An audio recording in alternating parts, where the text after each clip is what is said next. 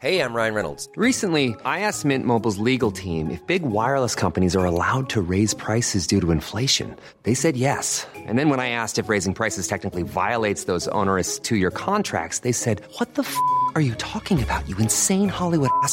So to recap, we're cutting the price of Mint Unlimited from $30 a month to just $15 a month. Give it a try at mintmobile.com slash switch. $45 upfront for three months plus taxes and fees. Promo rate for new customers for limited time. Unlimited more than 40 gigabytes per month. Slows. Full terms at mintmobile.com.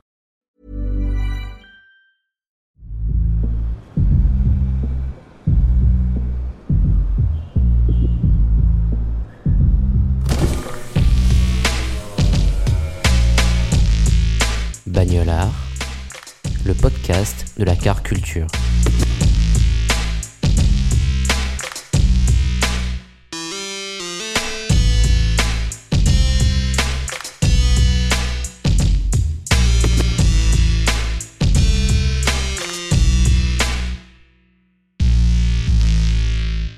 Bonjour, euh, je m'appelle Joachim, je suis musicien principalement, mais aussi euh, j'ai un label, euh, je suis producteur pour d'autres artistes, euh, je fais du sound design, je collabore pas mal avec des gens de l'art contemporain.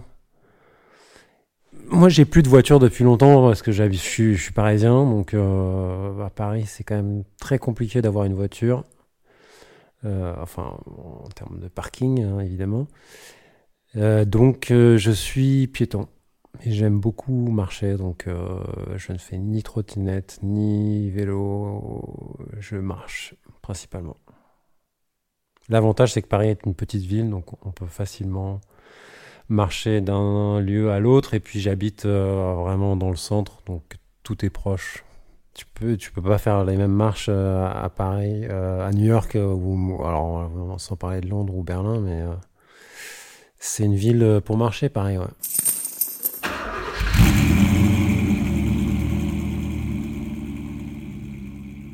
Même si j'ai pas de voiture à Paris, euh, je, roule relativement souvent puisque j'aime bien euh, quand je pars quelque part en vacances euh, louer une bagnole pour être un peu autonome et, et, fa- et faire des road trips. Par exemple, l'été dernier, comme il y avait le confinement, enfin, c'était après le confinement, mais qu'on pouvait pas trop voyager, etc., je me suis dit, bah, je connais pas trop bien la France. Enfin, il y a des tonnes d'endroits que je connais pas, en tout cas, et, j'ai pris une voiture et, j'ai fait un road trip, et c'était euh, c'était incroyable. Euh, donc, j'aime beaucoup faire des road trips. J'en ai fait pas mal aux États-Unis, quand j'habitais là-bas, et avant. Et maintenant, je, m'y mets en France. J'aime bien euh, le, fait d'être complètement autonome et enfin, c'est un peu de toute façon c'est un, des mythes fondateurs, je pense, de la voiture. C'est le le cheval, c'est l'autonomie, la liberté. euh. J'aime pas trop être dépendant euh, des transports en public qui peuvent parfois ne pas bien fonctionner et puis le fait de pouvoir s'arrêter n'importe où. De c'est vraiment un truc d'autonomie. Je pense que mon premier souvenir, bah, il y en a un, je pense c'est pas vraiment un souvenir, c'est plutôt quelque chose qu'on m'a dit, donc je vais pas le compter. Mais je, pense que mon premier souvenir, c'est dans la voiture de mes parents, évidemment. euh, c'était un Range Rover. Sur une route de Provence euh, bordée de platanes. Et la fenêtre ouverte, on sent l'air chaud, euh, parce qu'on venait de Paris, on commence à sentir l'air chaud qui, à travers la fenêtre et il y avait une cassette avec Bruce Springsteen. Il y avait du Bruce Springsteen, il y avait aussi un autre mec, Paul, euh, enfin un espèce de truc de new wave. Mais je me souviens de cette ambiance. euh, c'est la nuit, il fait nuit, euh, il y a l'air chaud qui rentre, la musique, euh, ça m'a, ça m'est resté. Le Range Rover déjà, ça m'a forcément marqué parce que c'est la voiture dans laquelle j'ai été toute mon enfance et après. En fait, ma mère supportait pas de conduire une voiture basse où, le point de vue était trop bas. Donc, euh, elle, ne, elle, ne conduisait que, que le Range Rover. Et ensuite, euh, bah, quand, ouais, après, moi, j'ai eu mes propres voitures. Et notamment cette euh, Volvo Amazon. euh, je sais pas, je devais avoir 20 ans. Et il y a un mec dans un village à côté de là où mes parents habitaient qui en vendait une. Et, mon père était déjà un peu dans les vieilles voitures. Enfin, il aimait bien de temps en temps. euh, euh, avoir une vieille voiture. Et donc, euh, je me suis dit, tiens, je vais, prendre cette, Volvo qui, avait, était hyper classe. en, plus, très très bon état, avec le- l'overdrive.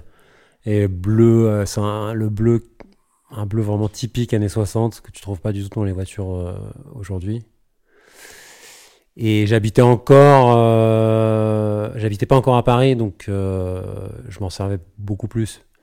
Euh, parce que j'étudiais sur un campus qui était à la périphérie de Paris, mais pas, pas à Paris. Puis mes parents habitaient à la campagne dans les Yvelines, donc euh, j'étais pas mal entre les Yvelines et, et ce campus, et, et c'était cool. Il y avait une voiture ouais, dans une story, c'était un cabriolet. Enfin, c'était même pas un cabriolet, c'est un. Comment on appelle ça Hardtop Enfin, c'est. C'est que, c'est que le, toi, tu le poses, enfin, tu le mets par-dessus, quoi. Mais c'est une, euh, c'était un- une Porsche Speedster, mais un- une réplique. Il y a un petit moment maintenant, il y avait une boîte, je crois, suisse, qui faisait des répliques de, Porsche euh, Speedster, les vieilles Porsche des années 60. Et euh, avec dedans un moteur de, de, de Volkswagen, de, de, euh, coccinelle. Et depuis, ça, ça, ça n'existe plus parce que Porsche a réussi à leur faire un procès et ils ont été obligés d'arrêter de le faire. Et c'était génial à conduire. euh, en fait, euh, c'était une voiture qui était dans le sud euh, et que je conduisais de temps en temps. et là, en l'occurrence, je crois que c'était genre pour mon mariage ou un truc comme ça. Mais c'est un peu, euh, c'est un peu comme un, comme un jouet. C'est, on a l'impression de conduire un, comment s'appelle, un kart quoi. Sauf que bon, l'embrayage, etc. C'est pas, c'est pas, c'est pas un kart, mais, euh, mais il y a un côté hyper euh, fun et jouet. Quand on conduit une voiture, que ce soit le Speedster ou, la Volvo, euh, on a vraiment l'impression de conduire quelque chose parce que euh, il y a une résistance de la voiture, il y a une résistance de la boîte d'embrayage, des pédales. Euh, la direction assistée n'existe pas. Alors, c'était d'ailleurs un des problèmes de la Volvo à Paris, c'est que pour faire un créneau, mais euh, c'était euh, l'enfer. La, voiture pèse une tonne. Donc, tu tournes les roues à, l'arrêt, tu es obligé de mettre toute ta force dedans. Mais donc, c'est assez agréable en fait. On sent beaucoup plus la voiture. On sent qu'on on sent le moteur, on sent, enfin, on sent ce qui se passe. Ce qui n'est pas du tout le cas avec une voiture moderne où où il y a y a une espèce de distance entre soi et le et, la mécanique. Euh, ce qui est le cas d'ailleurs d'un peu près toutes les technologies modernes. Il y, a, une distance qui est beaucoup plus importante. J'aime bien ce rapport euh, plus direct à l'outil. C'est une analogie que tu peux faire avec les machines, euh, les, les synthés analogiques, où il y a où le contrôle est plus direct, où le, le- le- l'interface est, plus directe et, et aussi euh, ça t'échappe plus, ça tombe plus en panne, ça craque, ça, enfin, etc. Il y, y a évidemment un rapport. On peut les réparer soi-même quasiment, etc., etc. La voiture, c'est, c'est, ouais, pour moi, c'est c'est un moyen d'autonomie et de, une forme de liberté, même si euh, après, euh, avoir une voiture, c'est aussi s'en occuper, la, garer quelque part. Mais c'est un, moyen de liberté dès lors qu'on a besoin de se déplacer, ça c'est sûr.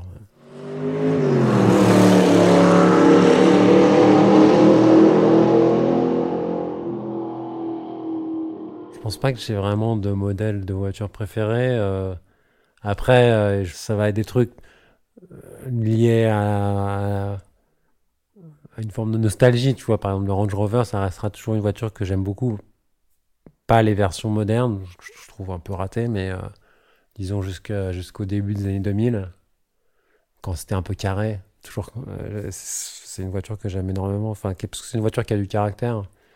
Euh, malheureusement, c'est une voiture qui est euh, pas du tout écologique aujourd'hui. Mais ça fait partie de mes voitures préférées, ouais.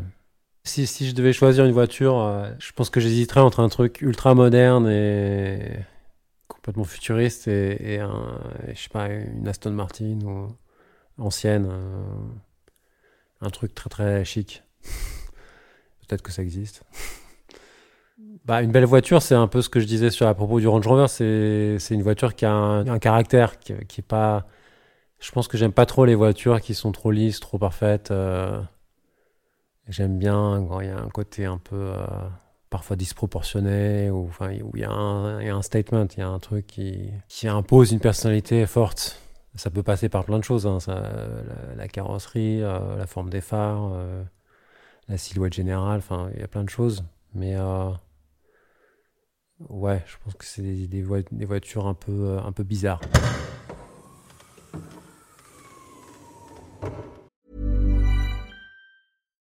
Here's a cool fact a crocodile can't stick out its tongue. Another cool fact you can get short term health insurance for a month or just under a year in some states. United Healthcare short term insurance plans are designed for people who are between jobs, coming off their parents' plan, or turning a side hustle into a full time gig. Underwritten by Golden Rule Insurance Company, they offer flexible, budget friendly coverage with access to a nationwide network of doctors and hospitals. Get more cool facts about United Healthcare short term plans at uh1.com. I'm Sandra, and I'm just the professional your small business was looking for. But you didn't hire me because you didn't use LinkedIn jobs. LinkedIn has professionals you can't find anywhere else, including those who aren't actively looking for a new job but might be open to the perfect role, like me.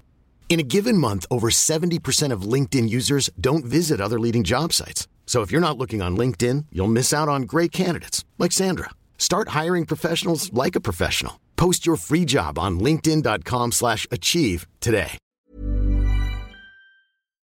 Je sais pas si c'est le rôle de la voiture de respecter la nature.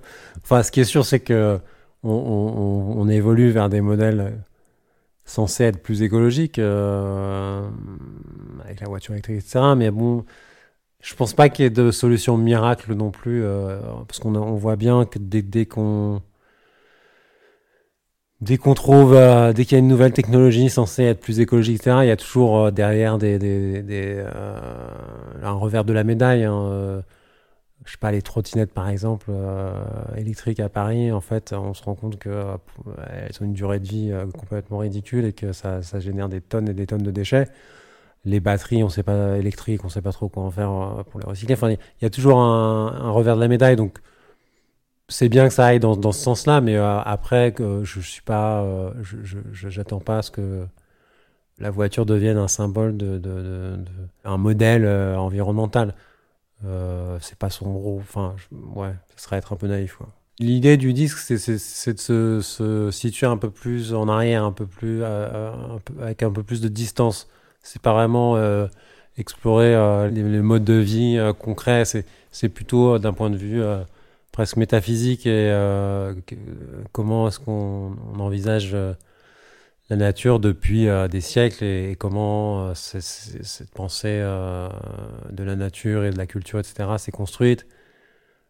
En ça, je sais pas si la voiture a une signification particulière. C'est une évolution, c'est une évolution du cheval, enfin, en quelque sorte. Donc ça sert une fonction, mais euh, je sais pas si ça a un sens symbolique très fort par rapport à notre rapport à la nature, mais il faudrait que j'y réfléchisse peut-être. La, voiture qui représenterait ma musique, je pense qu'il faut, ça revient un peu à la, question sur quelle, serait ma voiture euh, que j'aimerais avoir. Ça serait un mélange, euh, un, truc assez hybride. Alors je sais pas euh, entre un, un truc un peu bizarre, genre une Jaguar type E et, et un- et une Tesla. Ce serait ça. Ça c'est une question aussi que je me suis toujours posée. Pourquoi est-ce qu'ils refont pas plus de répliques de ou qui s'inspirent pas plus de, de, vieilles car enfin de vieilles silhouettes de voitures qui sont quand même euh, indémodables et euh, quand je voyage euh, en général euh, on vient me chercher à l'aéroport donc les trajets que je fais en voiture c'est aéroport hôtel hôtel aéroport après avoir fait de l'avion on n'a pas forcément envie d'être à nouveau assis dans une voiture donc c'est pas forcément euh, le meilleur moment d'être euh, d'apprécier un, voyage en voiture. Quand, j'arrive dans des lieux vraiment euh, lointains et que je connais pas, où ce trajet en voiture c'est le premier moment où j'ai un contact avec l'environnement, un, environnement que je connais pas. Je me souviens par exemple d'arriver à, à Hong Kong. euh, ou au Japon. là, euh, le trajet en voiture entre l'aéroport et, la ville, il est marquant parce qu'on sent qu'on est complètement ailleurs. Mais sinon, euh, je sais pas, entre l'aéroport de Milan et Milan, c'est plutôt dans les bouchons, c'est plutôt chiant. Hum, je sais pas si ça. La route inspire ma musique, mais par contre, j'aime bien écouter la musique sur la route ou, ou même ma musique pour, tester, pour voir. Parce qu'il y y a un type d'écoute qui est différent quand on est en voiture et c'est toujours intéressant de tester euh, enfin les sensations et le mix aussi euh, dans une voiture. Mais euh, je sais pas si ça influence euh, ma musique parce que je conduis pas suffisamment. Quoique, remarque, ça dépend. Il y a certains disques, je, pense que quand j'ai fait Nothing Gold, il y avait un peu une idée de d'être dans une bagnole aux États-Unis, euh, un cabriolet euh, dans le désert. Enfin, il y a un, truc un peu cliché, mais il y avait un peu cette idée de du Far West, quoi. Enfin, pas du Far West, mais euh, du road trip américain. La musique contextualise les choses euh, de manière totalement différente en fonction de ce qu'elles sont. Mais le problème, c'est ça dépend aussi de la voiture et du sound system. Parce qu'il y a beaucoup de types de musique euh, qui passent pas en voiture parce que c'est trop, euh, trop silencieux. Ou, euh, je sais pas, la musique classique, par exemple, c'est très difficile à écouter en, voiture parce que euh, faut, il faut vraiment du silence pour pour, pour l'entendre. Moi, en général, enfin, en tout cas, quand j'habitais aux États-Unis où j'ai quand même pas mal conduit, parce que c'est euh, le pays des voitures, hein, j'aimais bien, en fonction de l'endroit où j'étais, essayer de, capter des radios locales, euh, de me mettre un peu dans un bain euh, local. Donc à, Los Angeles, il y avait par exemple cette radio, euh, radio étudiante qui passait des trucs vraiment très bizarres et dans, tous les styles, et c'était assez génial. Ou alors j'aime bien écouter du rap ou des trucs plus, plus modernes. Enfin, pas forcément plus modernes, mais je sais pas, je trouve que c'est des musiques qui correspondent à la voiture. Euh, ou des, ou des classiques euh, de rock, je sais pas, Bowie ou des. euh, hum, J'écoute pas tellement de musique électronique pure en voiture, je dirais. Je pense que un ça, ça, ça rend le truc un peu chiant. Ouais. Il y a un truc pop dans la voiture. Ou alors des trucs très, euh, très hypnotiques, euh, un peu à, à la Kraftwerk ou euh, des trucs qui, euh, des trucs krautrock quoi, qui, euh, qui tracent. Enfin d'ailleurs, c'est, ils ont beaucoup utilisé cette, cette image de, euh, de l'autobahn. La, la musique motorique. Le son des sirènes à New York, c'est, un enfer en fait. Mais ce qui est triste, c'est que c'est en train de devenir comme ça ici, à Paris. Euh, Enfin, depuis, euh, depuis les gilets jaunes et la, et la- pandémie, c'est un enfer de sirènes euh, à Paris. Mais, euh, mais New York, euh, ouais, c'est, ça fait partie du, du son de la ville. Et c'est d'ailleurs, hein, je crois que euh, quand tu fais des, des, des- des enquêtes sur le, le- la pollution euh, à New York, en numéro un, au-dessus de la pollution, euh, on va dire, euh, environnementale, vient le, la pollution sonore. Mais ça donne aussi ce côté hyper cinématique euh, à la ville. J'ai pas samplé la, la- une voiture euh, de police spécifiquement, c'est que j'ai samplé la rue et euh, à New York, il y a quasiment des sirènes en permanence, donc euh, c'est difficile de sampler la rue sans entendre une sirène quelque part. Mais ça faisait partie, euh, oui, c'est aussi pour ça que j'ai- gardé ce sample, parce qu'il y avait cette sirène. Ah non, mais ils sont très forts hein, sur les sirènes. euh. Et puis, il y a- mais la différence, c'est que les, les, les, les bagnoles de flics à New York, en tout cas, elles ont, pas, euh, on dirait que les mecs, ils ont une espèce de télécommande de la sirène où ils peuvent switcher d'un son à l'autre et ça fait complètement jeu vidéo. euh, Enfin, c'est complètement n'importe quoi. ça rend fou. Après, au-delà des sirènes, l'été, t'as en plus les camions, euh, les camions de glace. Alors là, je crois que c'est encore pire. Parce que c'est encore plus entêtant. Une espèce de carillon. euh.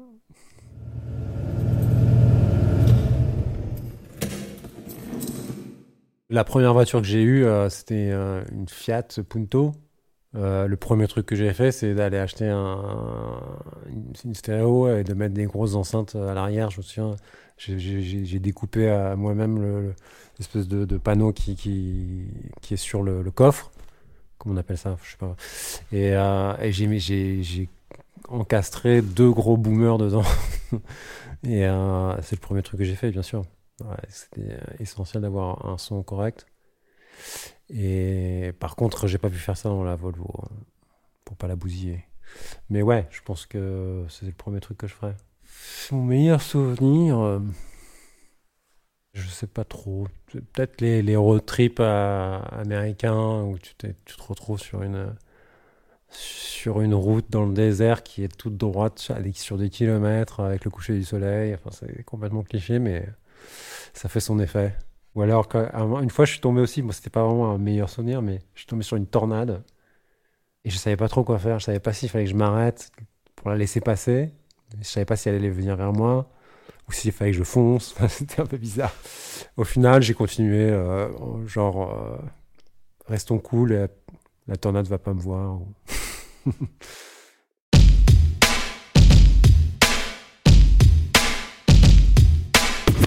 Vous avez aimé cet épisode? Avant que l'invité vous livre sa définition du mot bagnolard, rendez-vous sur le lien dans la description pour faire un don au podcast. De cette manière, vous soutenez financièrement Bagnolard et contribuez à la production de nouveaux épisodes de qualité. Vous pouvez aussi vous abonner au podcast, le suivre sur les réseaux sociaux ou même laisser un avis positif sur Apple Podcast afin de faire connaître Bagnolard. Merci.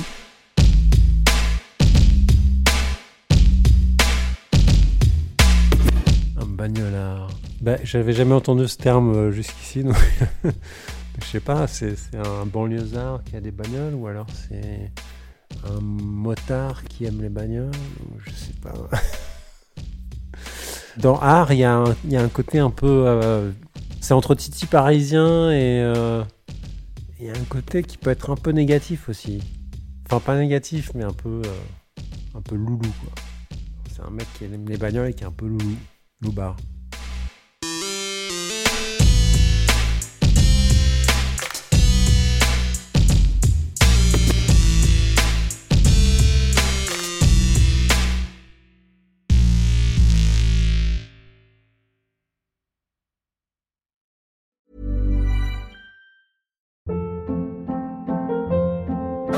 Hold up. What was that? Boring. No flavor. That was as bad as those leftovers you ate all week. Kiki Palmer here, and it's time to say hello to something fresh and guilt-free. Hello Fresh. Jazz up dinner with pecan-crusted chicken or garlic butter shrimp scampi. Now that's music to my mouth. Hello Fresh. Let's get this dinner party started. Discover all the delicious possibilities at hellofresh.com.